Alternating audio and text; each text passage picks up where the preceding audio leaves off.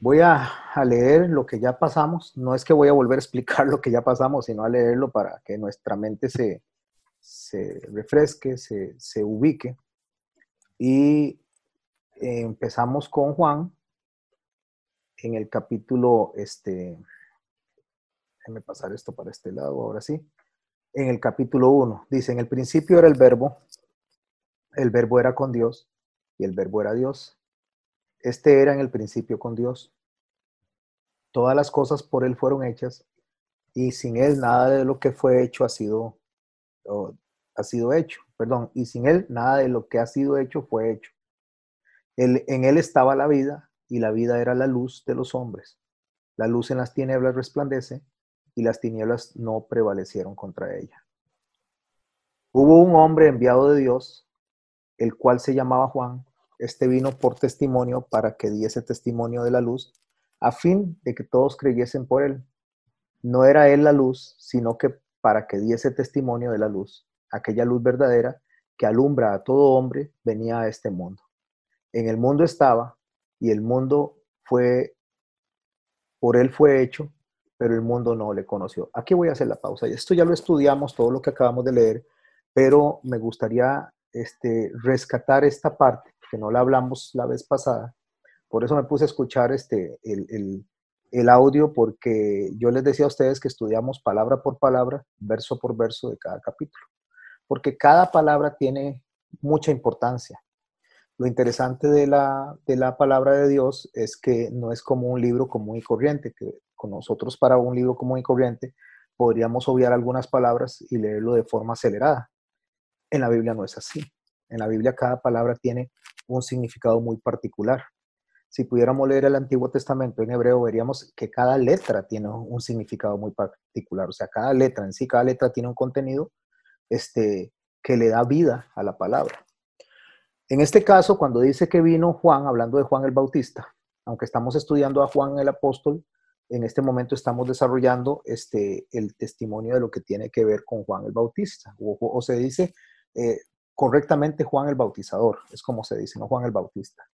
Juan el Bautista es lo que se ha dicho por los años, pero el, como se le llamaba a él era Juan el Bautizador, porque Juan era el nombre y él era su, su ¿cómo se llama? Su, ah, su oficio eh, era bautizar. Dice que vino a dar testimonio, pero ¿qué clase de testimonio vino a dar? Debido a que ya leímos esto, incluso hasta el, hasta el verso 17, si no me equivoco, pero voy a hacer un énfasis en esta parte para que nos quede como parte de la enseñanza. Recordemos que aunque estamos leyendo el libro de Juan, vamos a estar viajando a todos los libros, así que solo leer este libro de Juan nos va a tomar bastante tiempo, bastante tiempo, porque este, para hacerlo de una forma responsable.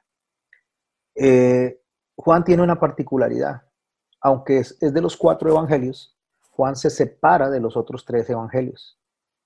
Y los otros se conocen como evangelios sinópticos, o sea, evangelios paralelos que tienen una, una misma visión. El evangelio de Mateo básicamente es un evangelio que recoge todo lo que tiene que ver con el judaísmo, los dichos de Jesús, cómo Jesús hablaba las cosas, cómo las desarrollaba, es, es, muy rico en esa parte de que tiene que ver con la parte de, del judaísmo de Jesús y el judaísmo de los apóstoles. El Evangelio de Marcos es una réplica de lo que Pedro le dijo a Marcos, eso lo habíamos hablado en, una oportunidad. Y Lucas básicamente es un historiador que lo que hizo fue recopilar una serie de informaciones para dársela a Teófilo. Pero Juan es como el centro, como el, como el, como el común denominador de todos. O sea, la idea de estudiar Juan de parte de, de Brian está excelente porque es el que nos va a llevar a nosotros a todo, porque Juan recoge la parte, lo, que es lo más cercano, lo más íntimo de nuestro Señor Jesucristo. Entonces, debido a esa cercanía y debido a esa relación, entonces es que Juan se convierte como una plataforma y como un eje de todas las enseñanzas de Jesús. Y de aquí vamos a viajar en este momento entonces a Lucas, que lo que hizo fue hacer una recopilación para ver algo que tiene que ver con el testimonio de Juan. Voy a abrir, eh, voy a buscar el libro de Lucas aquí en mi Biblia, Lucas capítulo 1, para ver a qué se refiere que Juan, hablando de Juan el Bautista, era el testimonio de Jesús. A ver, voy a buscar, vamos a leer a partir del verso 5, lo voy a leer de, de forma rápida.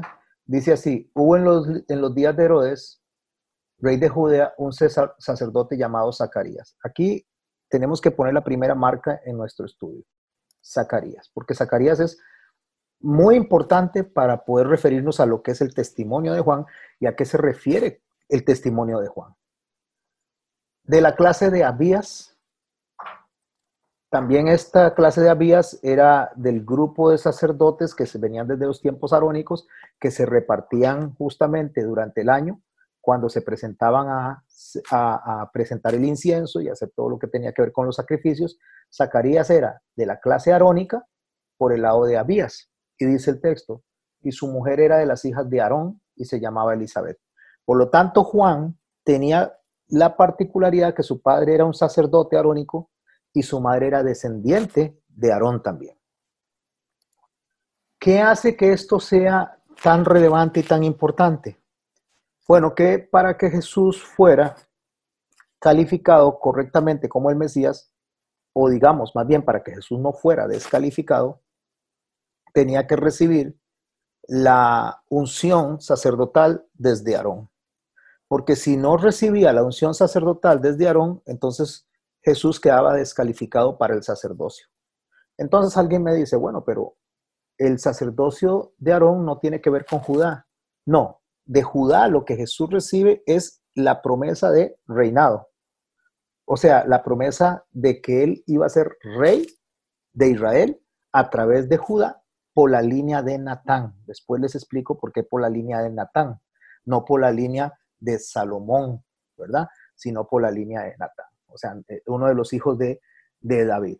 Eso aparece en la genealogía de María, no en la genealogía de Mateo, hablando de Jesús. Entonces, la importancia que tenía Judá era en cuanto a la promesa de reinado hecha a David, porque tenía que venir de la línea de, de, Judá hasta llegar hasta, hasta Jesús. En el caso del sacerdocio, tenía que venir de la línea arónica porque era quien le iba a dar a Jesús la autoridad y, digamos, la potestad de poder transferir el sacerdocio recibido de Aarón en su momento de quién? Directamente de Dios, cuando Dios lo escoge a él como sacerdote y a Moisés como profeta. ¿Y el sacerdocio de Aarón desde dónde viene? Bueno, el sacerdocio de Aarón viene desde Adán, ahí va pasando de persona en persona, hasta que llega a los tiempos de Jacob. Jacob tiene a sus hijos, eh, eh, de, sus hijos viene y se le, se le traslada a la línea de, de, Leví, a la línea levítica, y de la línea levítica va llegando hasta Moisés y va llegando hasta Aarón. En el caso de Aarón, que es el que es ungido como sumo sacerdote, esa es la conexión que tiene que haber con Jesús en algún lado. Porque si bien hecho que Jesús venía de la línea Judá, si se rompía esa conexión, entonces Jesús no podía ser sacerdote. ¿A qué años, a los cuántos años se ungía un sacerdote? A los 30 años. A la edad que Jesús estaba iniciando su ministerio, a esa edad se ungían los sacerdotes a los 30 años. Por eso cuando él llega donde Juan el Bautista, él viene y lo primero que le dice a Juan ante, lo que Juan le dice a él, yo no, yo no debería estarlo bautizando a usted, sino usted a mí le dice, deje que se cumpla toda justicia. Toda justicia se refiere a eso justamente, a, pasar lo que tiene que ver con la autoridad sacerdotal hacia él. Eso se conoce como el reverdecer de la vara de Aarón. Cuando nosotros vemos el reverdecer de la vara de Aarón, allá en el Pentateuco, es que la vara de Aarón ya en sí, que representa autoridad, se había vuelto inefectiva. Si bien es cierto que eso sucedió muchos años antes, después del evento de Coré, cuando Coré viene y se revela y la gente entonces quiere ver quién es el que tiene este, la autoridad sacerdotal, entonces Dios le dice a Moisés, dígale a todos los príncipes que traigan varas y las pongan juntas, la que reverdezca, a ese es al que yo voy a apoyar como sacerdote, como sumo sacerdote. Ahí reverdece la vara de Aarón como una muestra de, de, de Dios de respaldo a Aarón en la autoridad sacerdotal y como sumo sacerdote y a su familia, que a partir de, ese momento iban a ejercer, el sacerdocio. La vara de Aarón que reverdece es una forma profética en que lo que no servía ya en su momento, dejó de servir en su momento, en Cristo reverdece. Por eso es que Jesús dice que oísteis que fue dicho, refiriéndose al sacerdocio, mas yo os digo que no fue así desde el principio, conectándonos hasta el Edén, conectando hasta lo que Dios empieza a enseñar desde el Edén. ¿Quién es la conexión para eso? Juan. Por lo tanto, Juan, hablando de Juan el Bautista, vuelvo a repetir, porque como estamos hablando del libro de Juan, entonces para no dejar ese, eso, ese, eso que podría ser que a, alguno de los que nos está escuchando le, crea una confusión, entonces aclaremos que Juan el Bautizador es el que va a ser el testimonio de la luz para que las personas crean. ¿Que crean qué? ¿Que crean en Jesús? No, que crean que Él es el Mesías.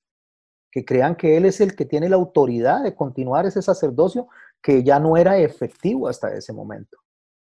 Por eso es que en Lucas nos habla de Zacarías y nos habla de la mamá de Juan, porque no sé si ustedes saben que el judaísmo lo, lo transfiere o lo traslada a la madre, no el padre. El padre lo que traslada es el sacerdocio. ¿Cuál es la diferencia entre sacerdocio y judaísmo? ¿Cuál es la, la, diferencia entre sacerdocio, digamos, y lo que tiene que ver con la manifestación de fe? Bueno, el sacerdocio es porque él es quien tiene la autoridad, como lo dice este, el Señor en la palabra, que Cristo es la cabeza de la iglesia y, el hombre es la cabeza de, la mujer y, en ese orden se funciona el sacerdocio para que no haya una anarquía. Pero en el caso de lo que es la fe, básicamente lo traslada a la mujer porque la mujer está con el hijo hasta que tiene 12 años. El hijo ya a los 12 años se considera adulto y va a la sinagoga, lee la, la, la Torá, se presenta delante de todas las personas como adulto o como ya una persona que tiene que, que puede, tiene la autoridad para poder empezar a, entrar en las escuelas rabínicas de la época. A los 20 años se les considera adultos para el ejército y, y, a los 20 años era entonces que podían ser en el ejército o ya podían ejercer ciertos trabajos de autoridad. Y un sacerdote, como le dije, era ungido a los 30 años. Entonces, ¿cuál es el testimonio que está dando Juan de Jesús? El testimonio que está dando Juan de Jesús es de sacerdocio, o sea, de que en él, en Juan, se cumplía la profecía del paso de la estafeta, si se puede decir, sacerdotal, de Aarón a Jesús. Porque Jesús era rey y sacerdote, rey por la línea de David y sacerdote por la línea arónica. No era sacerdocio arónico. Para continuar con esto, a veces yo me meto mucho en una sola palabra, pero para continuar con esto tenemos que separar lo que es los levitas y los sacerdotes. Son dos cosas diferentes. A veces las personas vienen y agarran y piensan que levita es exactamente lo mismo que el sacerdote, y no es lo mismo. Los levitas son ayudantes del sacerdote. Aunque la gente los consideraba sacerdotes, y aún el día de hoy los considera sacerdotes, son sacerdotes ayudantes. Viene siendo así como diáconos ayudando al pastor. O viene, así, viene, viene siendo así como, como los subgerentes en una empresa que ayudan al gerente. ¿Quiénes eran los sacerdotes? Los de la línea arónica, Aarón y sus hijos, esos eran los sacerdotes. Esos eran los que podían entrar al lugar santísimo. Los levitas eran los que funcionaban en los alrededores. ¿Qué hacían los levitas? Preparaban los animales, alistaban las cosas, preparaban muchas cosas, pero no podían tener ese contacto directo con las cosas este, sagradas porque incluso podían caer muertos. Por eso usted ve a Naud y Abiat eh, cayendo muertos, los dos hijos de Aarón, porque ellos sí eran sacerdotes y podían acercarse al lugar santísimo y ellos estaban al frente del altar del incienso cuando ellos caen muertos ofreciendo fuego extraño. Los levitas recibían una porción del diezmo que recibían los sacerdotes. Los sacerdotes recibían un diezmo que se guardaba en el alfolí y el alfolí era parte de algo dentro del templo, parte de algo en donde se guardaba el, el, alimento para darle a esos levitas que venían a funcionar cada 15 días de diferentes tribus. O sea, esos que venían a, a funcionar dentro de dentro del de el sistema este, sacrificial. Entonces, cuando ellos se veían, como, como no tenían provisión, cuando ellos se iban, entonces los sacerdotes tenían la obligación de darles a ellos provisión de lo que habían recogido del pueblo. Cuando en Malaquías se hace un reclamo y dice, malditos sois con maldición, porque me habéis robado, y ellos preguntan, ¿qué te hemos robado? Entonces le dice, porque me habéis robado en los diezmos y ofrendas. Ellos, están hablando no del diezmo que el pueblo le daba a los sacerdotes. Esto es muy importante, porque este texto se ha manipulado tanto para comercializarlo, de manera que se dice lo que no es. ¿Por qué? Porque quienes estaban fallando en dar el diezmo correcto, a pesar de que el pueblo no lo estaba haciendo bien porque estaba siendo mal enseñado por cada uno de los que venían de los diferentes lugares, quien estaba fallando en ese momento eran los sacerdotes, o sea, la línea arónica, de mantener a los ayudantes que venían cada cierto tiempo. Cuando usted ve y analiza el libro de Malaquías, usted ve que el reclamo se le hace al pueblo y se le hace al sacerdocio, no a los levitas. Ese es un tema para otro día. Solamente quiero dejarlo ahí para que veamos la importancia de reconocer la diferencia entre lo que son los levitas y lo que son el sacerdocio. Los levitas no podían ser sacerdotes, pero son hijos de Leví, igual que Aarón. Sí, sí, pero cuando estoy hablando de levitas estoy hablando no de la descendencia o la ascendencia, sino del título como tal. En caso de Aarón y sus hijos, sí eran considerados así. Entonces, ¿qué es lo que hace Juan el Bautista en ese momento? Él, al ungir a Jesús, traslada pasa lo que es la autoridad sacerdotal a Jesús. Jesús necesitaba que se la pasara, no, porque Él es Dios. Pero para cumplir toda justicia en la tierra debía de ser así. Si no, Él hubiera quedado descalificado. El verso dice en el 11, en Juan 1, a lo suyo vino, escucha a lo suyo, ya lo habíamos explicado, a lo suyo significa a lo que le pertenece, al mundo, a toda la creación, y los suyos, dentro de lo suyo, cuando dice los suyos no le recibieron, está hablando justamente del sacerdocio. Está hablando de esas personas que se supone debieron de haber reconocido quién era él para haber trasladado a los demás quién era él. Tal vez alguien pregunte, pero entonces, ¿por, qué no los convenció de alguna manera? Así tenía que ser. Nosotros no vamos a discutir por qué Dios hace las cosas. Lo importante aquí es que el sacerdocio lo rechazó a él. El sacerdocio. Más a todos los que le recibieron, los que creen en su nombre les dio potestad. Esta palabra la subrayé en rojo y es la que quiero, con la que quiero comenzar esta charla de hoy. Les dio potestad de ser hechos hijos de Dios, los cuales no son engendrados de sangre, ni de voluntad de carne, ni de voluntad de varón, sino de Dios. Esta palabra potestad debemos de verla en el marco, este, eh, en el marco en que se está dando dentro del judaísmo de la época. Recordemos que ellos están con una influencia griega, porque hacía, digamos, 68 años antes, 75 años antes de que Jesús este naciera, vino Pompeyo y conquistó toda, toda esa zona y conquistó a los griegos y se instala lo que es este, el imperio romano. Antes de eso estuvieron los griegos gobernando, entonces por eso se hablaba griego y se hablaba también latín por los romanos, se hablaba hebreo por la influencia de los, de los judíos de todo el tiempo, hablando de judíos como judaísmo y no como, como israelitas. Y este, se hablaba también este, arameo, Jesús probablemente hablaba, un arameo siriaco. Esa era la influencia que estaba en ese momento. Entonces, para yo entender muy claro acerca de qué significa para un escucha del momento, para una persona que está escuchando a un judío decir que toda potestad me ha sido dada, debemos de trasladarnos a lo que significa esa palabra en esos tiempos. Y esa palabra lo que significa es lo que hoy se conoce como patria potestad, de ahí sale de, lo que es este, la, juris, eh, la jurisprudencia o lo que es totalmente la forma legal en que abordaban los romanos. Se conoce como la patria potestas, así es como se conoce, la patria potestas. Cuando usted oye que le preguntan a alguien, pero ¿quién tiene la patria potestad de un hijo? Cuando una madre y un padre van a divorciarse, entonces la pregunta es, ¿a quién le queda la, patria potestad? Se refiere a esto, de ahí nace eso, de ahí nace esa expresión. ¿Y qué es la patria potestas? Cuando el Señor dice, a mí me ha sido dada toda potestad. La patria potestas nace del derecho absoluto, o sea, quiere decir que tiene un derecho absoluto sobre eso, o sobre ese individuo, o sobre todo eso. Entonces, si decimos que Brian tiene la patria potestas desde su casa, significaría que él tiene un poder absoluto en su casa. O sea, que nadie lo puede cuestionar, nadie le puede decir. O digamos que fuera don Francisco, que don Francisco tiene la patria potestas. Entonces significa que él tiene todo el poder absoluto de lo que está sucediendo ahí.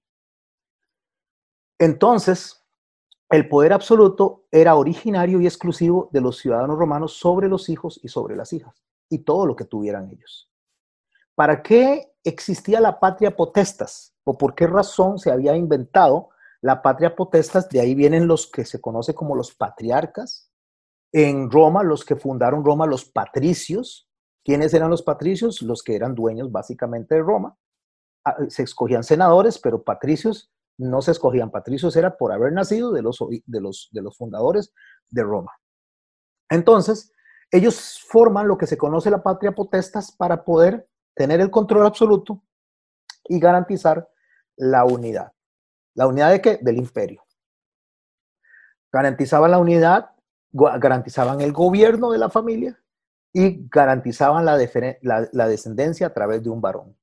Ahora solamente traigan a su mente lo que Jesús dice. A mí me ha sido dado toda potestad de lo que está en los cielos y de lo que está en la tierra.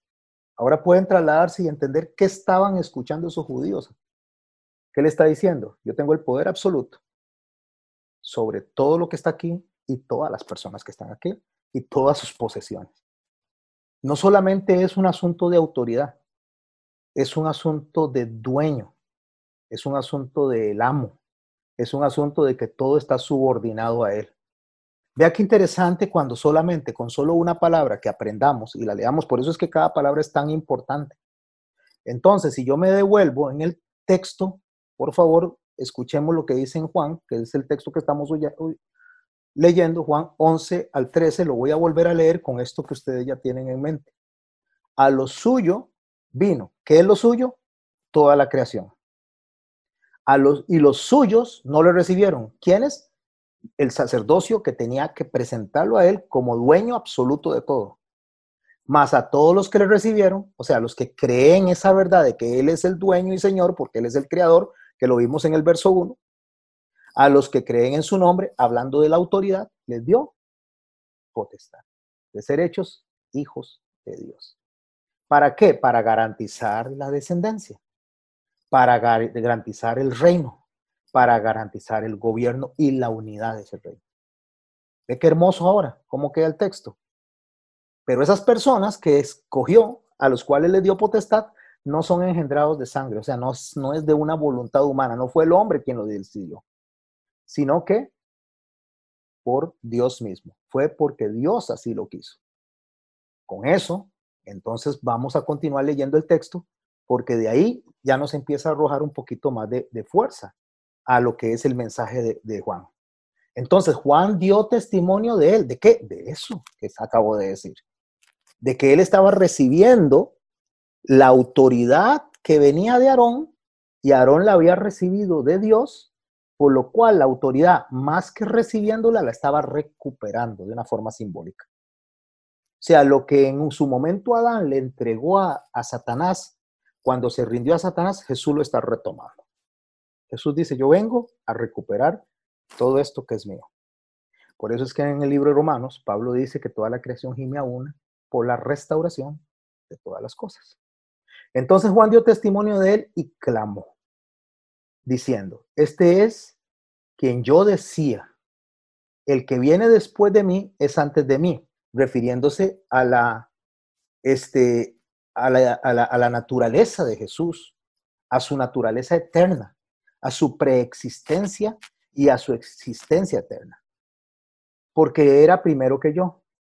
Porque de su plenitud, recuerde lo que dijo en el capítulo, en el verso 1, que Él es la luz y que Él es todo y que si no hubiera sido por Él, nada hubiera sido creado. Entonces, de esa plenitud, de eso, tomamos todos.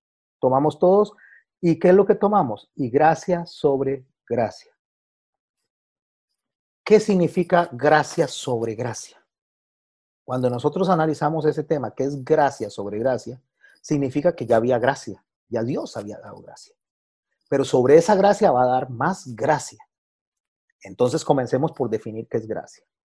La palabra gracia que se traduce por la mayoría de las personas como un regalo inmerecido, lo cual está bien, no, no, no está mal decir eso, pero falta añadirle un poquito más. Es un regalo inmerecido de dónde. Porque si yo digo que yo tengo gracia, podría disminuirlo y ponerlo nada más en el campo humano. Pero resulta que la palabra gracia lo que significa es gloria en descenso.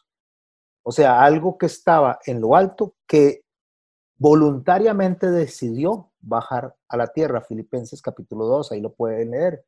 No escatimó ser Dios, ni escatimó ser como Dios, sino que se hizo hombre para venir a, a morir en una muerte de cruz. Entonces, esa gloria en descenso, que es Dios entre los hombres, Dios habitando en los hombres, eso es gracia. Es más, oigan mis hermanos, es más de que simplemente decir un don inmerecido. Decir que tenemos un don inmerecido deja muy pequeño el concepto de gracia. Entonces, cuando entendemos que es Dios que dejó su majestad y su trono para hacerse como nosotros, en ese momento está manifestando su gracia. Pero ¿por qué es gracia sobre gracia? Porque resulta que lo que está viniendo es a corregir personalmente lo que en su oportunidad le dio al sacerdocio arónico en el, en el desierto a través de los elementos del tabernáculo y a través de las enseñanzas del tabernáculo para que guiaran a ese pueblo y se torció. Entonces ya él había dado gracia y ahora viene da gracia sobre gracia. O sea, es como decir una segunda oportunidad. Voy a darles una segunda oportunidad. Equivocadamente la gente dice que la gracia se manifiesta o el periodo de la gracia se manifiesta desde Jesús hasta que Él vuelva a venir. Eso es un error porque la gracia siempre ha estado. De hecho, cuando, cuando Dios habita en medio de Adán y cuando Adán falla, Dios manifiesta su gracia cuando sacrifica a dos inocentes y les pone vestiduras para no eliminarlos en ese momento. Ahí se manifiesta la gracia. La gracia siempre ha estado. Porque la gracia, como decir que tuvo un principio con Jesús, es como decir que Dios mismo tiene principio. Si Dios es gracia y Él en sí, en su esencia es gracia y en su esencia es bondad, la gracia siempre ha estado, siempre. Lo que pasa es que la efectividad de esa gracia se dio hasta que Jesús resucitó. Murió y resucitó, ni siquiera cuando nació ni siquiera cuando vivió, sino cuando murió y resucitó. Por eso Pablo dice que nuestra fe es vana si Jesús no hubiera resucitado, porque cuando Él resucita es que Él vence el poder del mal. Aunque todavía no se ha tomado la totalidad de manera física, de manera espiritual ya está vencido. Satanás está vencido. El mal está vencido. Entonces, cuando hablamos de gracia sobre gracia, lo que está implicando esto es un hebraísmo acerca de la forma en que ellos se comunicaban. Para darle un ejemplo, cuando el texto de Isaías dice que los ángeles o los serafines cantaban santo, santo, santo, es porque ellos no manejaban superlativos. Entonces, lo que ellos están diciendo en ese momento es que Él es santísimo, porque ellos no tienen el concepto del superlativo. Cuando nosotros escuchamos gracias sobre gracia, entonces lo que se está haciendo es un superlativo de lo que es Dios en su acción hacia el hombre desde antes hasta ese momento y hasta después. Ese es el concepto de gracia. O sea, lo que muestra la gracia es un amor del Señor tan infinito, tan poderoso y tan grande que no se quedó desde el momento que quiso hacer al hombre, no se quedó cuando el hombre le falló, sino que aún en ese momento que está caminando, Juan el Bautista está dando testimonio de eso. Y da testimonio de eso cuando muestra que a pesar de que el sacerdocio arónico falló, entonces Jesús decidió, siendo Dios, venir a corregir lo que sus sacerdotes habían hecho mal. Entonces, por eso es que él dice eso. Oísteis que fue dicho, se refiere al sacerdocio. Mas no fue así al principio. ¿A quién nos remite? A él mismo. No fue lo que yo quería. Lo que yo quería no era eso. Yo vengo a explicarle lo que yo quería. Yo vengo a explicarle lo que yo deseaba que fuera de ustedes y de ustedes para mí. Entonces ahí es donde entendemos que el testimonio de Juan va más allá de simplemente, como dicen algunos, de haberle echado agua a Jesús o haberlo sumergido a Jesús en el bautismo, porque reducimos eso a un evento minúsculo en la eternidad. Cuando entendemos lo que les acabo de explicar, entonces lo que hacemos es ampliar nuestra visión de manera eterna y no tan circunstancial. Por eso es que entonces en el verso 18 usted se encuentra con esto. Continuamos con Juan, capítulo 1. A Dios nadie le vio jamás. Pero pregúntese, si dice que a Dios nadie, nadie le vio jamás, entonces la pregunta que se nos hace a nosotros, ¿cómo es que dicen que Dios se le presentó a Moisés, que Dios se le presentó a Salomón, o sea, que Dios se le presentó a otras personas y se, escucha esto a través del, del, este, del Antiguo Testamento o en la Tanakh. A Dios nadie le vio jamás. Bueno, nos lo explica lo que acabo de poner en azul. El unigénito Hijo, o sea, ¿qué es el unigénito? El único, el que no tiene comparación, el que es Él en sí y no hay otro como Él, que está en el seno del Padre. ¿Qué es estar en el seno del Padre? O sea, que está ligado a su Padre, que está en el ejad de su Padre, se los expliqué la, otra, la otra vez, le ha dado a conocer. Entonces, lo que puedo entender yo es cuando Felipe pregunta a Jesús, dice, muéstranos al Padre y nos basta. Entonces Jesús le, contesta a Felipe, ¿cuánto tiempo he estado entre vosotros y aún no me conoces? Lo que el Señor le está diciendo es que la manifestación de Dios en los hombres siempre ha sido a través del Hijo, siempre. No solo en ese momento, sino durante todo el tiempo. Dios se ha manifestado a través del Hijo. Esto es lo que dice el texto y es lo que refuerza Romanos, una carta totalmente sacerdotal. Este es el testimonio de Juan, dice. Cuando los judíos enviaron de Jerusalén, sacerdotes y levitas. ¿Ve la diferencia sacerdote y levita? Porque no solo dice levitas o porque no solo dice sacerdotes, porque eran dos oficios diferentes. Cuando de Jerusalén enviaron sacerdotes y levitas para que le preguntaran, ¿tú quién eres? Hablando de preguntas a Juan el Bautizador. Confesó y no negó, sino que confesó, yo no soy el Cristo, dice él de una vez. Y le preguntaron, ¿qué pues? Le preguntan. ¿Eres tú Elías? Dijo, no soy. ¿eres tú el profeta? Y respondió, no. Y le dijeron, pues ¿quién eres? Para que demos respuesta a los que nos enviaron, lo cual significa que venían con una, con una tarea desde el templo para averiguar quién era él. ¿Qué dices de ti mismo? Le dicen. Dijo, yo soy la voz. Yo soy la voz, o sea, yo no soy ese, yo solo soy la voz de uno que clama en el desierto. ¿Qué es lo que clama en el desierto? ¿Qué es lo que está clamando en el desierto esa voz? Lo que está diciendo es esto, enderezar el camino del Señor, como dijo el profeta Isaías. Enderezar el camino es arrepiéntanse. Esa es la voz que, que se clama en el desierto, arrepiéntanse. Enderezar el camino es prácticamente eso. En Isaías 40, vamos a leer esto porque eso es lo que él está mencionando ahí. Juan el Bautizador está mencionando eso ahí. Entonces dice así, consolaos Consolados, pueblo mío, dice vuestro Dios. Cuando dice consolados, consolados vuestro mío, dice vuestro Dios, en Isaías, él no está haciendo un juicio de condenación. ¿Por qué no está haciendo un juicio de condenación? Porque ese es, que ese es el error de la humanidad. La gente dice que la ley fue hecha para condenar al mundo y eso no es cierto. La ley fue hecha, hablando de ley como instrucción, utilizando la palabra instrucción, no solamente el Antiguo Testamento, sino desde el Génesis hasta el Apocalipsis, esa es toda esa la instrucción, no fue hecha para condenar, muy al contrario, fue hecha para enseñarle al hombre dónde estaba fallando, cómo desagradaba a Dios, para que el hombre cambie su mentalidad y agrade a Dios de la manera que él quiere ser adorado. ¿Por qué? Porque el mismo Pablo nos dice a nosotros que por cuanto todos pecaron, están destituidos de la gloria de Dios. Jesús dice, yo no vine a condenar al mundo, yo vine a buscar y a salvar lo que se había perdido. Por lo tanto, pensar que Dios hizo algo para venir a condenarnos, aparte de ingenuo, es un mal manejo del carácter de Dios y es un mal manejo de lo que Dios en sí mismo es. ¿Por qué? Porque Dios no condenó a nadie. El hombre decidió condenarse a sí mismo cuando decidió cambiar la enseñanza de Dios para escuchar la enseñanza de Satanás. Eso sucedió en el Edén. Entonces pasó de la instrucción de Dios a obedecer la instrucción de Satanás. El hombre se condena a sí mismo. Entonces Dios lo que ha venido tratando de hacer cuando digo tratando, no es que él no pueda hacerlo, sino que está haciendo constantemente es llamando al hombre a regresar a él, llamando al hombre al arrepentimiento. Y vea cómo dice Isaías capítulo 1, en el verso, eh, capítulo 40, en el verso 1, consolados, consolados, pueblo mío, dice vuestro Dios. Este es el texto que está mencionando Juan el Bautista cuando le preguntan que quién es él. Entonces escuche lo que dice Isaías, que está replicando Juan en los tiempos de Jesús.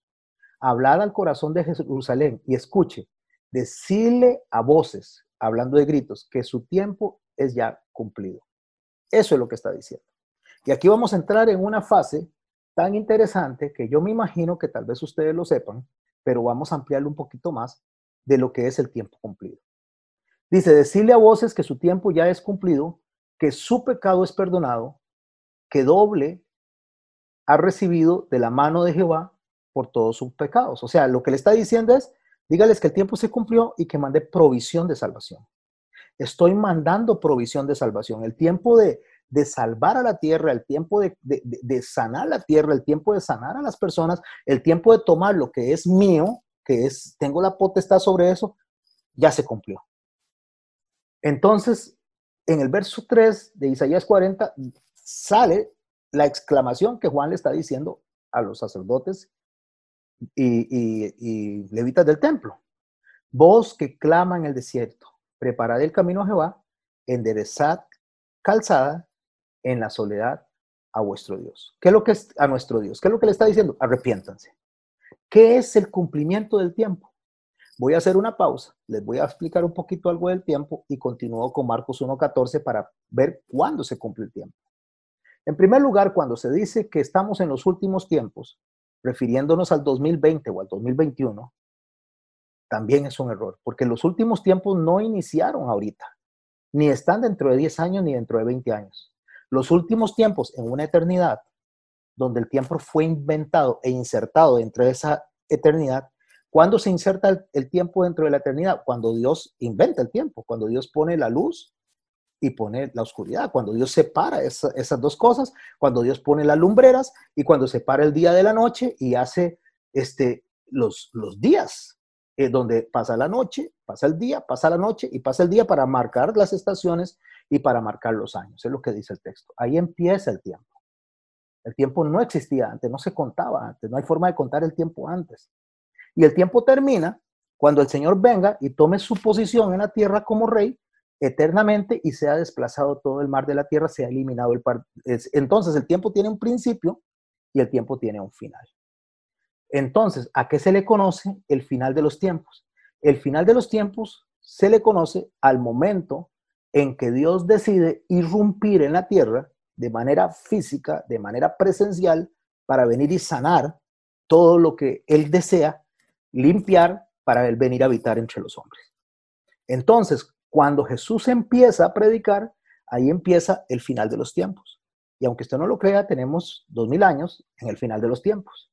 Lo que pasa es que el no entender justamente lo que es el vocablo, lo que es la forma de conducirse del hebraísmo, nos hace a nosotros no poder distinguir justamente el texto de la manera en que se da.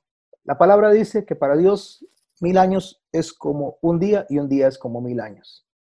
Esa expresión se ha tratado de incluso de darle contenido a algunos versos para decir que se van a vivir mil años acá, mil años acá, según nuestra cuenta humana. Pero cuando se dice que mil años para Dios son como un día y un día son como mil años, la expresión que se está dando es de algo indefinido. O sea, que para el Dios el tiempo es indefinido. Cuando el Señor viene dice que se entró justamente en el cumplimiento del tiempo y el tiempo ya se ha cumplido, está hablando de algo que es indefinido. ¿Qué es indefinido? Bueno, que ni usted y yo lo podemos definir. El que único que conoce justamente el, el, el amplio escenario del tiempo es Dios. Ahora, en ese amplio escenario del tiempo que solo Dios conoce, Dios viene y nos marca a nosotros una fecha. ¿Cuál es la fecha? Donde dice el tiempo se ha cumplido. En Marcos 1.14 nos empieza a enseñar a nosotros acerca del cumplimiento de ese tiempo y donde viene el final de los tiempos. ¿Cuál es el final de los tiempos? Recuerde que tiene principio y tiene final. Cuando la carrera de la humanidad entra a esa conclusión del conteo de los años como lo conocemos nosotros y del conteo de las horas como lo conocemos nosotros.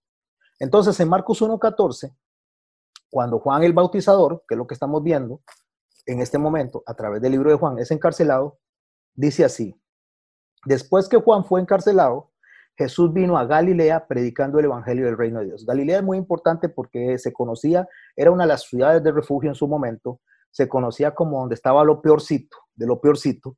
Ahí casi que, por eso es que en un momento determinado le dicen a Jesús, ¿será que Galilea viene algo bueno? Entonces se conocía como lo peorcito y Jesús viene a predicar a ese lugar donde, donde todo el judaísmo creían que ahí era como los, para decir en nuestro tiempo, como los precarios, como los barrios pobres, cosas así, que la gente viene y tiene ese tipo de clasismo y cree que, porque una persona es pobre es un criminal. Y, una persona es pobre porque es pobre, no necesariamente es criminal. Hay criminales muy ricachones también, ¿verdad? Entonces, al final de cuentas, eh, ellos veían eso como, como, como lo peorcito, como que, como que ahí estaba todo el, criminal. Entonces dice, vino Jesús a Galilea predicando el Evangelio del Reino de Dios, diciendo, escuche lo que dice Jesús, el tiempo se ha cumplido. Ahora sí.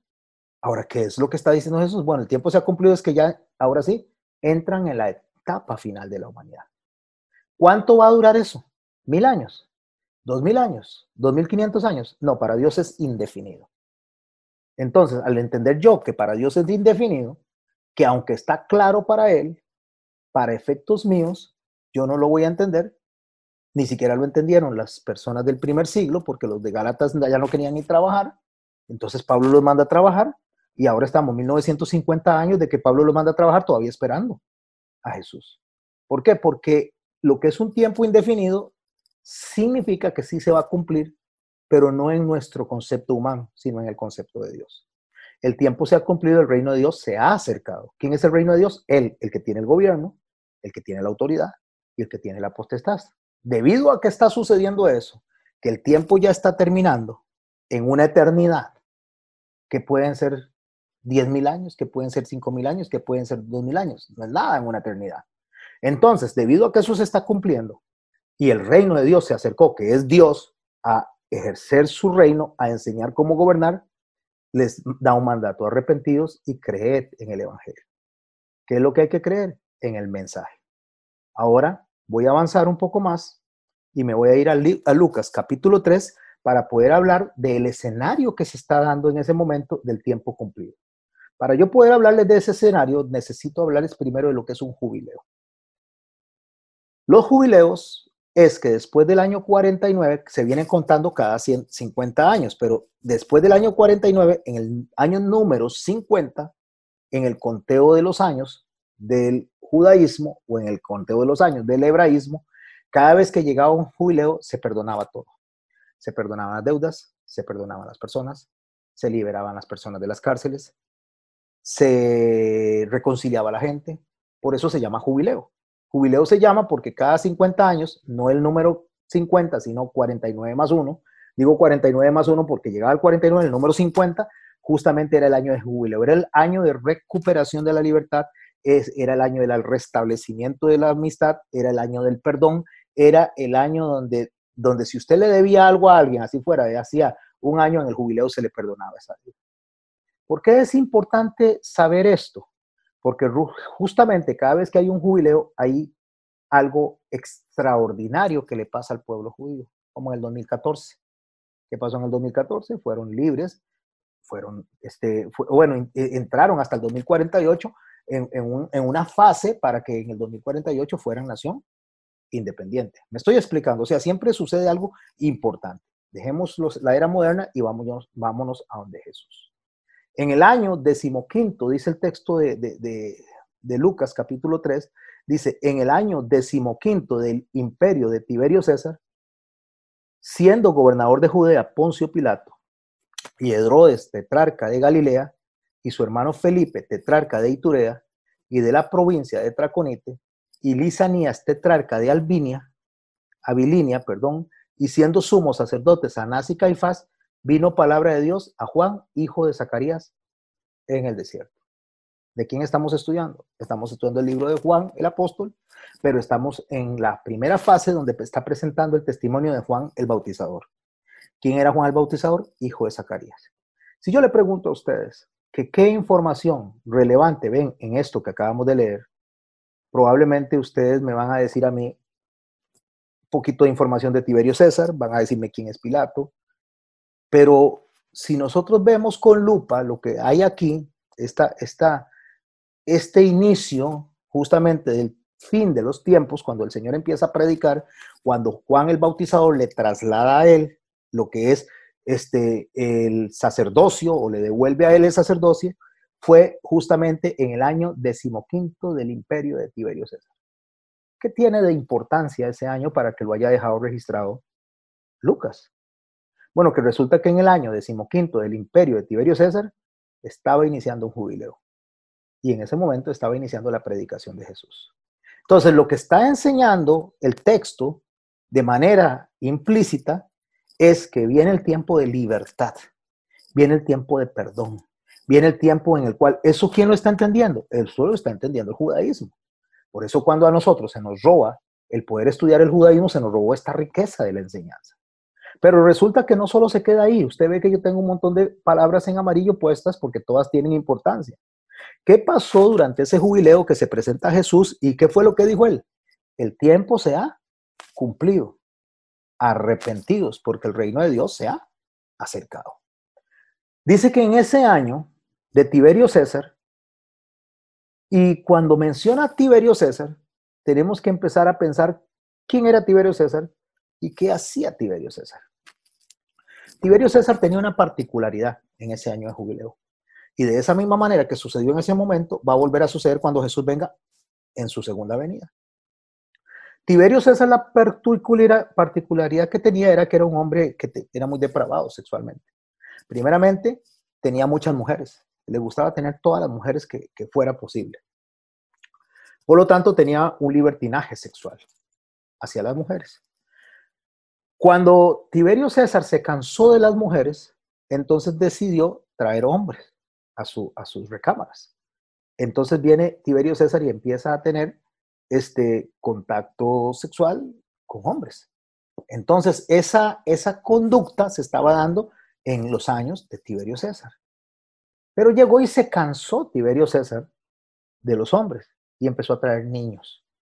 Los traía a, sus recámaras, los traía a su palacio, los ponía en las piscinas y les llamaba mis pececitos.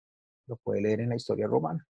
Entonces él empezó a tener lo que es la acción de pedofilia contra los niños. En ese tiempo de Tiberio César es que se está dando el jubileo y se está, se está acercando Juan el Bautista, el Bautista narrado a través de Juan y en este caso de Lucas también, llamando al arrepentimiento a la gente y viene Jesús diciendo, el reino de los cielos se ha acercado, el tiempo se cumplió, ya no más. O sea, no se va a permitir más. Entonces les hace un llamado al arrepentimiento.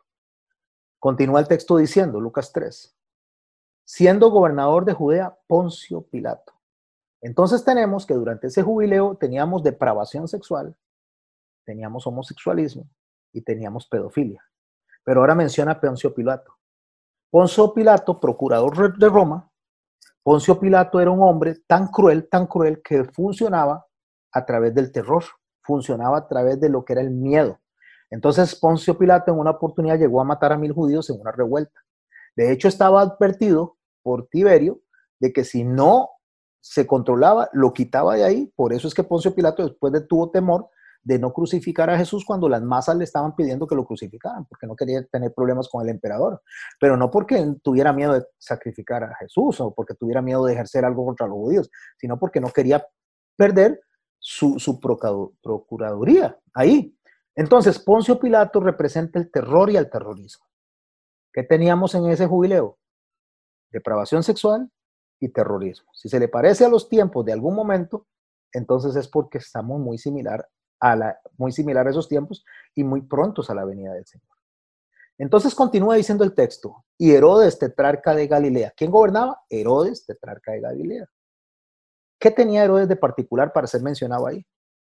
Bueno, Herodes resulta que en una visita a Roma, cuando se presentó con su hermano Felipe, que era tetrarca también de, de, la zona de Israel, de la zona de Jerusalén, o sea, él era, era tetrarca de esas tierras, gobernaban en conjunto, cuando, cuando Herodes vio a, Herodías, la, la, esposa de su, de su hermano, eh, le gustó mucho y decidió llevársela. Entonces pagó con unas tierras la tomó y se la llevó. Eso era lo que estaba reclamando Juan el Bautizador en ese momento. Y le decía, no te conviene estar con la esposa de tu hermano, porque se estaba dando adulterio, se está dando este, el, el, el irrespeto a la familia, el irrespeto al matrimonio, se estaba dando justamente el irrespeto a todo lo que Dios había establecido como bueno para que hubiera un legado para la humanidad donde se proyectara a través del matrimonio la familia, la enseñanza se estaba dando en esos reyes. Entonces tenemos depravación sexual, tenemos terrorismo y tenemos un, una decaída, un decaimiento de lo que es la familia y el matrimonio. Y su hermano Felipe tetrarca de Iturea de la provincia de Traconite y Lisanías tetrarca de Albinia. Y escuche lo que dice el verso 2. Y siendo sumos sacerdotes Anás y Caifás, Anás era suegro de Caifás entonces se repartían el sacerdocio. Un año estaba Anás, otro año estaba Caifás. No debía de haber dos sacerdotes. Se supone que siempre hay un sumo sacerdote, pero no, no, no, no habían uno, habían dos. Y se, se, turnaban para, para el sacerdocio, un tiempo uno, un tiempo el otro. Es como los tiempos actuales, que aunque usted no lo crea, en la denominación mayoritaria de la, pongo comillas, de la fe, hay dos en este momento que están a la cabeza. Aunque uno renunció, no deja de serlo porque no se renuncia a un título de papado. Y hay otro que sí está gobernando, entonces tenemos a dos a la vez, durante un tiempo de jubileo. ¿Cuándo es el jubileo para nosotros en esta fecha, en el 2021? O sea, estamos de este septiembre que viene al siguiente año, es el cumplimiento de un jubileo. Y es importante tener esto presente. No voy a hacer profecías que no conozco porque no soy profeta, pero sí le puedo decir algo que es certero. Hay un jubileo que se cumple entre septiembre y octubre del próximo año. Entonces estaban estos dos gobernando. Vino palabra de Dios a quién? A Juan, hijo de Zacarías. ¿A quién le viene palabra de Dios? A Juan el Bautizador. ¿Hijo de quién? Descendiente del sacerdocio arónico. ¿En dónde? En el desierto. ¿Y por qué en el desierto? Porque en el desierto es donde se dio la palabra de Dios la primera vez para que ellos pudieran corregir el camino cuando estuvieron desde Adán hasta Moisés en la oscuridad, porque no sabían cómo agradar a Dios, no sabían cómo adorar a Dios. De esa misma manera está sucediendo en este momento, solamente que la palabra está viva y la palabra está caminando por ahí, para decirle a ellos cómo gobernar, eh, cómo, cómo, cómo dirigirse a Dios. Y dice el texto en Lucas 3, y él fue por toda la región contigua al Jordán. ¿Qué sucede en el Jordán? En el Jordán es donde cruza este eh, Josué para entrar a la tierra prometida. Lo hace a través del Jordán. El Jordán significa una división entre lo antes y lo después. Resulta que en ese Jordán está parado Jesús delante de Juan el Bautizador, marcando un antes y un después. ¿Cuál es el antes y el después? Bueno, que todo lo que quedó atrás ahora viene a escribir la historia de los últimos tiempos. ¿Qué es lo que está pasando en el Jordán o en los alrededores de Jordán? Bueno, que se está predicando el bautismo del arrepentimiento. ¿Para qué? Para perdón de los pecados. Como está escrito en el libro de las palabras del profeta Isaías que dice, vos que clava en el desierto, que es lo que acabamos de leer, preparad el camino del Señor, enderezad sus sendas. Lo mismo que leímos allá en el texto de Juan capítulo 1. Solamente que le añade, Lucas, todo valle se llenará. ¿Qué significa todo valle se llenará? Que habrá agua en abundancia. Y se, baraja, se, se bajará todo monte y collado, o sea, se va a reducir las alturas de los montes y las alturas de los collados. ¿Qué pasaba en los collados y qué pasaba en los montes? Los, los paganos adoraban en las puntas, en las partes altas. Cuando dice se bajará, lo que está diciendo es que eso va a quitarse. Lo que pasa es que quitarse no iba a ser algo inmediato, es un proceso en un tiempo que no es definido, o sea, en un proceso, un proceso en un tiempo indefinido. Como eso va a pasar, dice, como eso va a pasar, dice, los caminos torcidos serán, ¿qué? Enderezados. ¿Qué es un camino torcido? El desconocimiento, lo que está haciendo mal, va a ser corregido. Los caminos ásperos, hablando de la dificultad, de la aflicción, de las cosas, serán allanados. Y en ese momento, dice, cuando eso empiece a pasar, no cuando eso pase, cuando eso empiece a pasar, porque es un proceso que en el cual todavía estamos, dice, el verso 6, y verá toda carne la salvación de Dios. Ahora, cuando dice, y verá toda carne la salvación de Dios, hablando específicamente de ese momento en que Jesús estaba caminando en ese jubileo, esa línea que ustedes están viendo en el verso 6 es literal. Y verá, toda carne está hablando de los humanos, verán la salvación de Dios. ¿A quién? A Jesús. Por eso Jesús le dice a ellos que lo que ustedes están viendo lo desearían haber visto los profetas y los antiguos. ¿Qué estaban viendo? A Dios caminando entre ellos. Así de claro explica el texto Lucas. Y decía a las multitudes que salían para ser bautizados por él. ¿Quién es el que está predicando? Juan el Bautista o Juan el Bautizador. O generación de víboras. ¿Cómo es una víbora? Una víbora tiene una lengua que se, se termina en dos, como en dos puntitas, es como dos lengüitas. O sea, está hablando de un doble discurso. Cuando él le dice a ellos generación de víbora, le está diciendo a las personas que dicen un discurso pero tienen otro discurso. Es lo mismo que Jesús decía cuando decía que por dentro eran una cosa y proyectaban otra cosa por fuera. Y les pregunta esa generación de víboras, generación está hablando de un grupo de personas que tienen una misma conducta en un tiempo específico. ¿Quién os enseñó a huir de la ira venidera? O sea, ¿quién les enseñó a ustedes que se iban a escapar de un juicio? ¿Quién les enseñó a ustedes que iban a poder librarse de la ira de Dios? O sea, ¿quién les está enseñando eso? O sea, muy al contrario, deben de enseñársele que si usted no se arrepiente, si usted no endereza su camino, si usted no allana las veredas, usted va a recibir esa ira de Dios. Entonces, para que eso no pase, entonces el Señor les demanda a través de la boca de Juan el Bautizador, haced pues frutos dignos de arrepentimiento. Y no comencéis a decir dentro de vosotros mismos, o sea, en sus pensamientos, tenemos a Abraham por padre. ¿A quién le está hablando? A judíos. Como decir, nos vamos a salvar porque somos judíos, nos vamos a salvar porque somos israelitas, nos vamos a salvar porque tenemos las promesas de Abraham. Y él le aclara, porque os digo que Dios puede levantar hijos de Abraham aún de estas piedras. O sea, le está diciendo, no se confíen en que ustedes descienden de Abraham, porque ustedes necesitan arrepentimiento. Y dice el verso 9, y ya también, y aquí viene una, es, es una, una sentencia y es una sentencia horrible, mis hermanos. Y ya también el hacha está puesta en la raíz de los árboles. Recuerde que los árboles representan a personas. Cada vez que la Biblia menciona árboles, habla de personas, árboles frondosos, árboles que producen, la iglesia crece como un árbol, habla de personas. Entonces está diciendo que la raíz está puesta ahí. ¿Qué significa que, perdón, que el hacha está puesta en la raíz de los árboles? ¿Qué significa que esa hacha está puesta en la raíz? Que está presta para ser cortada. Si está presta para ser cortada, significa que el tiempo se acabó. Por lo tanto, concluye el, predicador, por lo tanto, todo árbol que no es que no da buen fruto, se corta y se echa al fuego. ¿Qué está reclamando él? El fruto. ¿Qué es el fruto? Actos.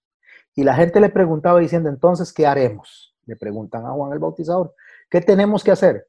Vea qué hermoso lo que Juan dice y, podemos lograr ver la misericordia de Dios ahí en ese mensaje. En el verso 11 dice, respondiendo le dijo, el que tiene dos túnicas, dé al que no tiene, y el que tiene que comer, haga lo mismo.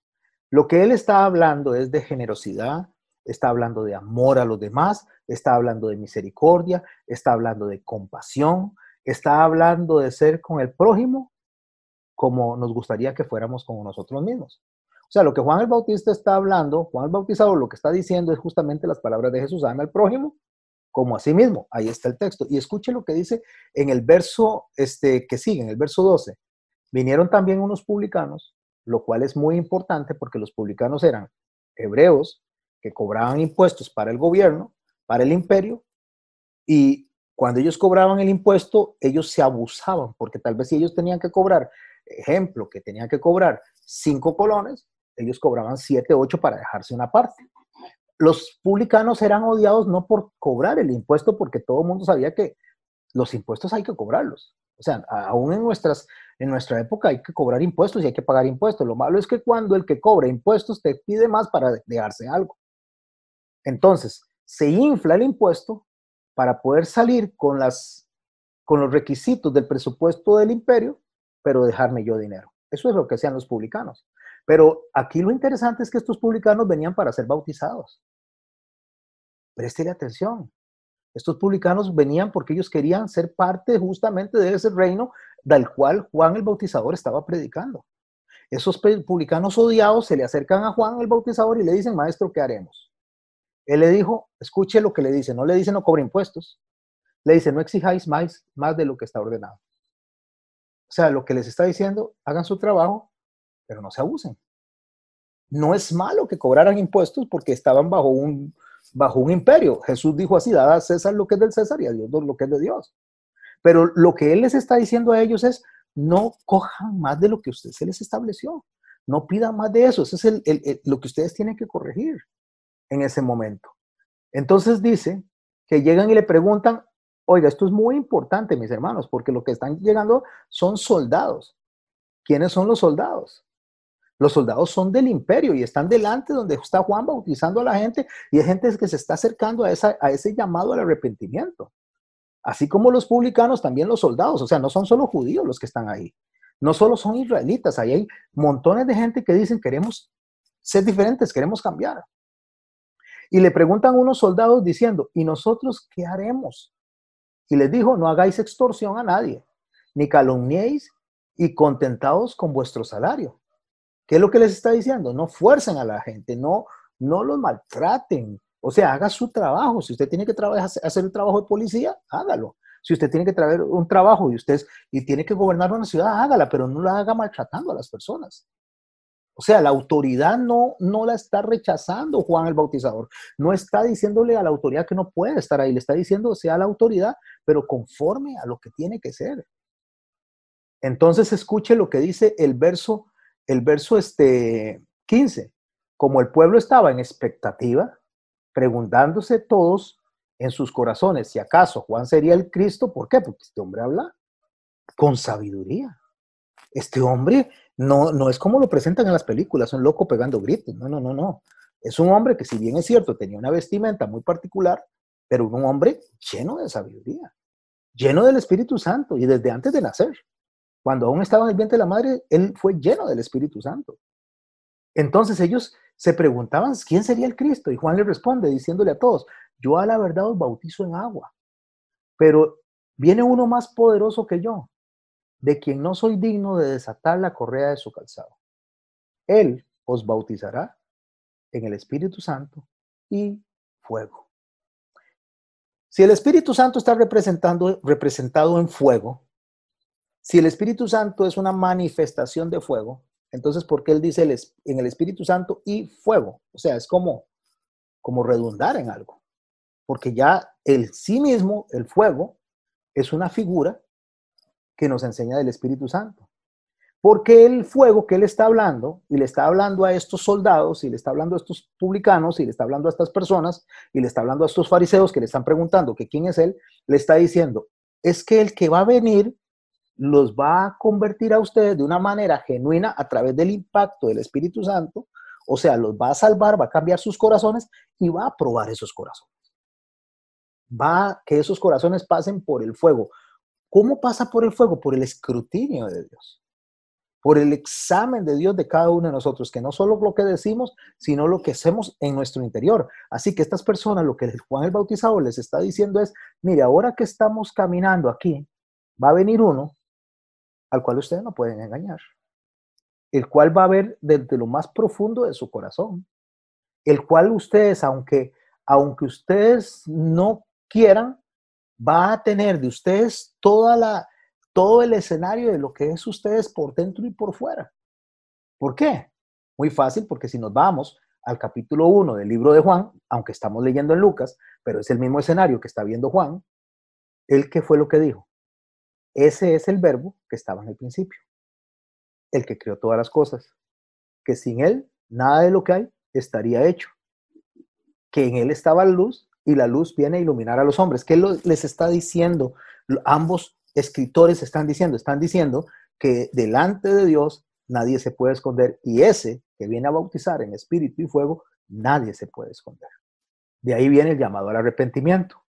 Y escuche lo que dice en el verso 17 y puse este verso por separado de todos los demás y lo pongo en amarillo para que usted se lleve una perla de sabiduría en este momento. Su aventador está en su mano. ¿En la mano de quién? Del que viene a predicar en espíritu y en fuego. Su aventador está en su mano y limpiará su era y recogerá el trigo en su granero y quemará la paja en el fuego y nunca se apagará. ¿Por qué se para este verso? Porque aquí hay un contenido increíble que Jesús va a mencionar en muchas de sus parábolas del reino de los cielos y es la palabra aventador. Si usted quiere saber qué es el aventador, entonces por eso separé este verso para que veamos lo que este que viene a, predicar, que viene a evangelizar en el Espíritu Santo y a probar por fuego a las personas, la forma en que los va a probar es agarrando el aventador. ¿Qué es un aventador? Porque si yo no entiendo qué es un aventador y qué está entendiendo esas personas que son agricultores, la mayoría de ellos, no entiendo, no, no voy a entender realmente lo que ellos están percibiendo como la prueba por la cual van a pasar.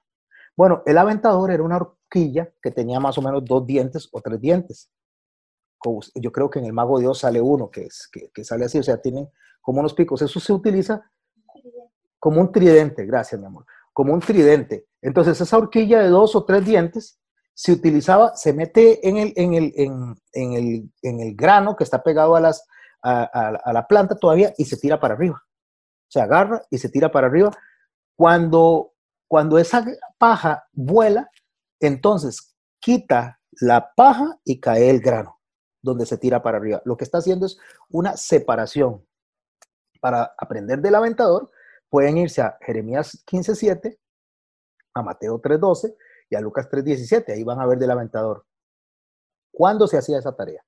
O sea, cuando se agarraba el, agricultor y, agarraba el, el tridente ese, cuando agarraba eso y empezaba a trillar y a tirar para arriba el grano para separarlo, lo hacía al caer la tarde y la noche, entre la tarde y la noche, cuando estaba fresco, pero básicamente cuando el viento venía del mar, porque era cuando más fuerte pegaba el viento que venía del, del mar. Entonces eso hacía que la paja liviana se fuera y el grano que era más pesado cayera. ¿Qué es lo que está diciéndole Juan el Bautizador a ellos? De esa misma manera, el que viene, que yo soy, no soy digno ni siquiera de, desatar la correa de, los pies, ese los va a zarandear de esa manera. Es lo que está diciendo. Ahora se le vienen a usted un montón de textos de las parábolas cuando el Señor viene y va a separar la paja y el, trigo y la, y la cizaña, donde Él va a hacer esa función, esa labor de, de, de trillado. Sabe que a veces las palas se utilizaban con el mismo propósito, básicamente separar las cosas. Ok, con el que se tomaba la paja y se sacudía en el aire para separar los granos, lo que significa eso, o la figura que ellos están viendo es una figura de juicio. Cuando él le dice arrepentidos, porque el reino de los cielos se ha acercado, y viene uno que es mayor que yo, uno que los va a ustedes a zarandear, voy a utilizar esa palabra, los va a zarandear a través del espíritu y el fuego, está hablando que los va a salvar, pero los va a sacudir para sacarles todo lo que está mal. Así que mejor arrepiéntanse y empiecen a dejar todo eso que tienen que dejar, porque Él se los va a sacar si ustedes no lo dejan. O sea, o lo sacan o lo sacan, pero Él es el que tiene ese poder porque Él fue el que los creó, Él es el que los conoce y a Él nadie lo puede engañar. Ok, volvemos a Lucas 3 con esto que leímos y dice así, con estas y muchas exhortaciones anunciaba las buenas nuevas al, al pueblo. ¿Quién? Juan el Bautizador.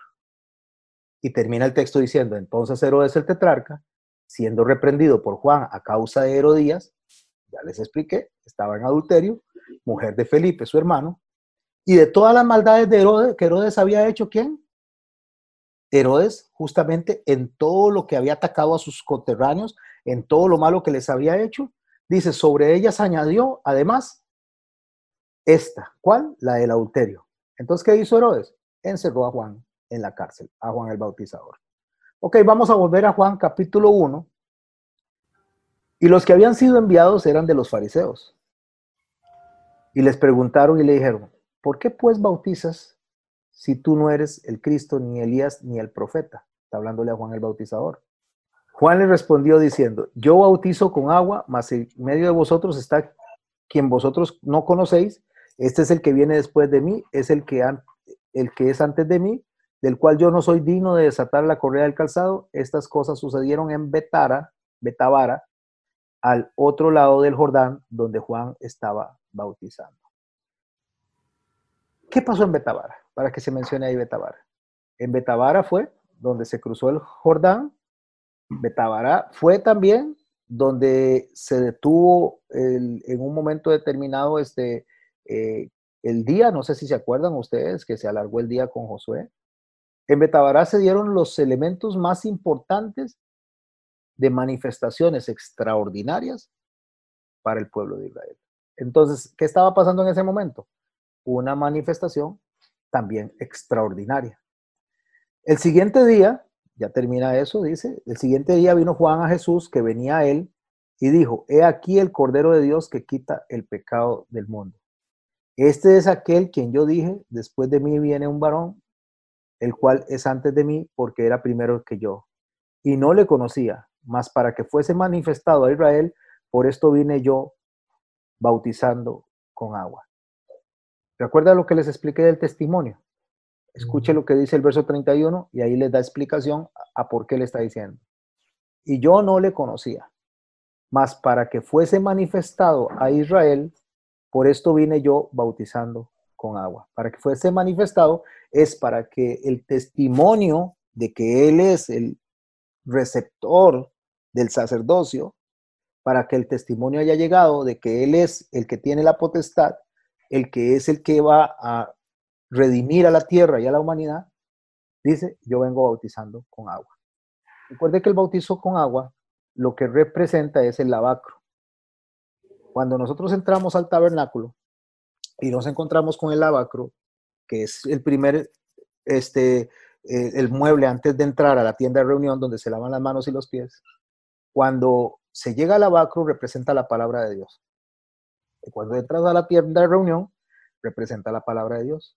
Solamente que el lavacro, ese lavado en agua, representa la palabra de Dios diciéndome a mí lo, lo mal que soy. Cuando se lavaban las manos ahí, habían unos espejos que las mujeres habían donado y la persona se veía en el espejo y se estaba lavando las manos ahí antes de entrar al lugar santo, entonces lograba ver quién era él. Entonces la palabra de Dios en el lavacro es la que me acusa. La palabra de Dios en el lavacro es la que me dice, usted es codicia, usted codicia, usted es adúltero, usted es ladrón, usted es mentiroso, usted es esto, en el lavacro. Entonces ahí es donde yo tengo que renunciar, lavarme las manos antes de entrar al lugar santo. Cuando yo entro al lugar santo y me acerco a la mesa de los panes, es la palabra de Dios. Pero ahí ya no me acusa, ahí me capacita. Ahí es la que me dice a mí lo que Dios quiere de mí para que yo pueda acercarme al altar del incienso y poder orar de la manera correcta. Ahora leamos con eso de nuevo el texto. Este es aquel quien yo dije, después de mí viene un varón, el cual es antes de mí, porque era primero que yo, hablando de su este, preexistencia. Y yo no le conocía, mas para que fuese manifestado a Israel, por eso vine yo bautizando con agua. ¿Cuál agua? La del lavacro. ¿Qué hacía la del lavacro? Decía que feos son. Entonces, ¿qué era lo que decía Juan en su, en su, en su predicación? Víboras, arrepentidos, el reino de Dios se ha acercado. ¿Quién les eh, enseñó a huir de la ira venidera? Ese es el lavacro. Pero Jesús se acercó y dijo diferente su discurso. Vengan a mí los que están cansados y cargados, y yo los haré descansar. Vengan a mí los que tienen sed y yo les daré de beber. Esa es la palabra adentro del lugar santo. ¿Ve la diferencia entre un mensaje y el otro? Ambos eran necesarios pero el uno no es sin el otro. Debe existir una prédica de exhortación, pero debe terminar siempre en bendición. No puede usted subirse a un púlpito y garrotear a la gente sin, sin terminar con Cristo. O sea, no puede empezar con Juan el Bautizador y quedarse Juan el Bautizador porque le cortan la cabeza. Nueve en punto. Tiene que entrar con Juan el Bautizador y terminar con Jesucristo. Si no, la prédica es incompleta.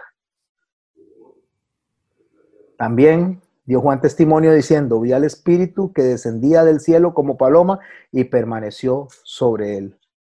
Y yo no le conocía, pero el que me vio, me envió a bautizar con agua, aquel me dijo, sobre quien veas descender el Espíritu y que permanece sobre él, ese es el que bautiza con el Espíritu Santo.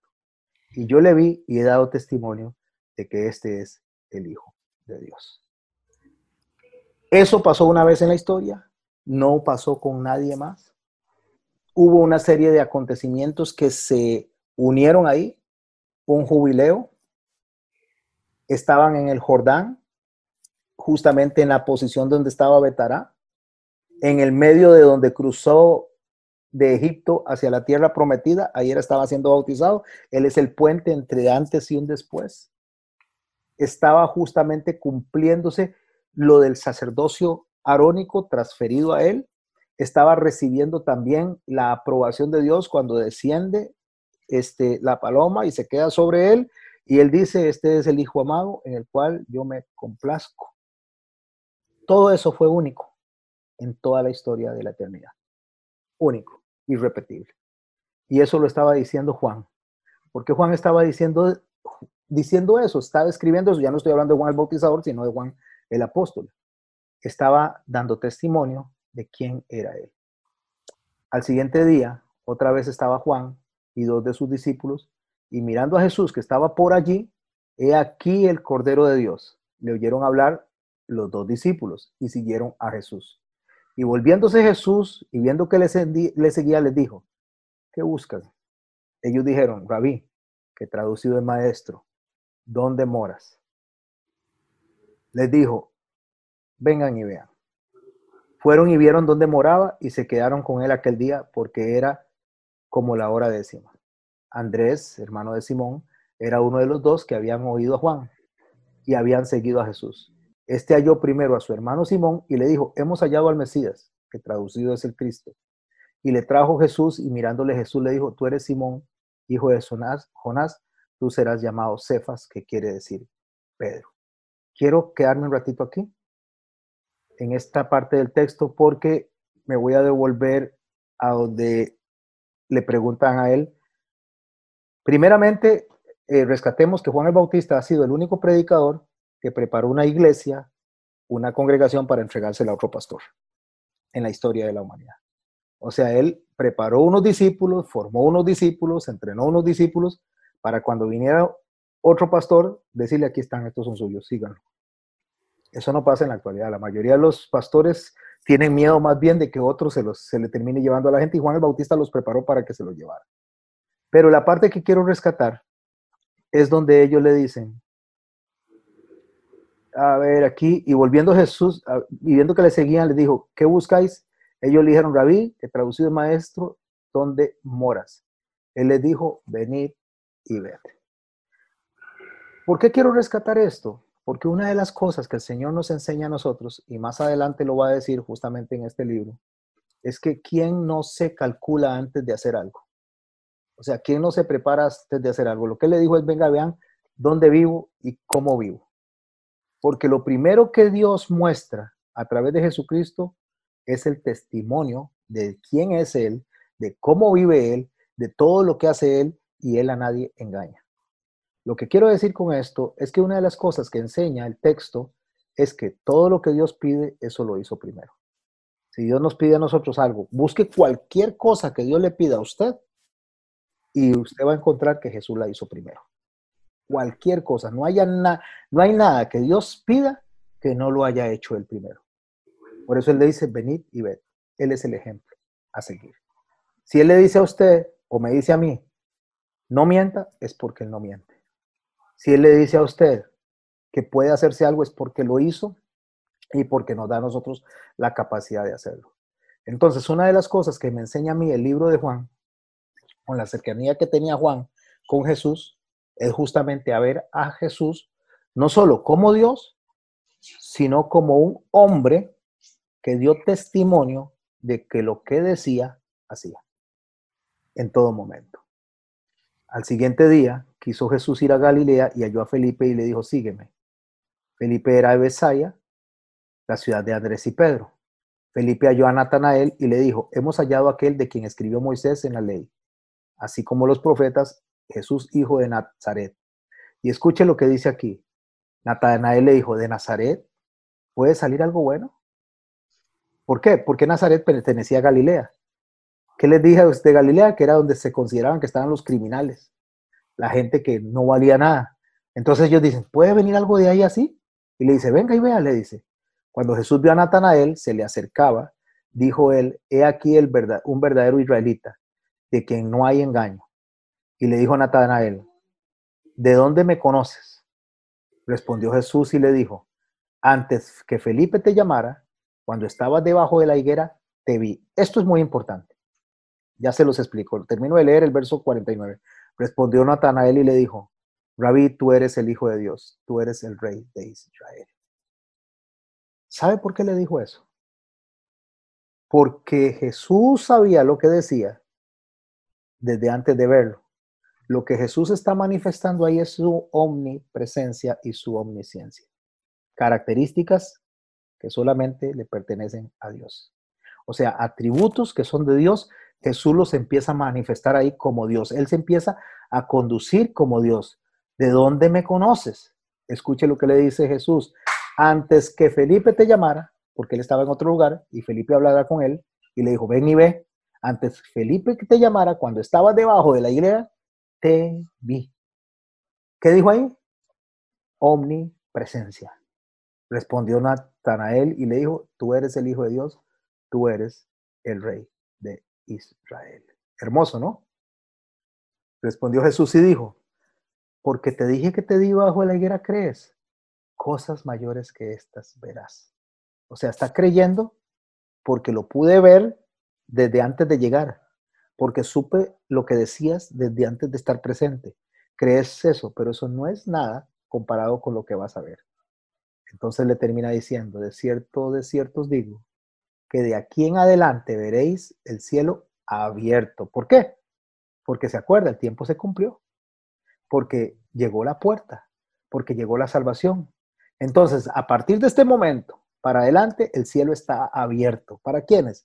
Para los que creen, para que lo aceptan que Él es el Hijo, para los que reconocen realmente que hay un proceso de arrepentimiento en el que, cual debemos de entrar. Entonces el cielo está abierto y los ángeles de Dios que suben y descienden sobre el Hijo del Hombre. Repito, y a los ángeles de Dios que suben y descienden sobre el Hijo del Hombre. Esto fue lo que vio Jacob. Jacob estaba acostado, vio una escalera donde bajaban ángeles y subían ángeles.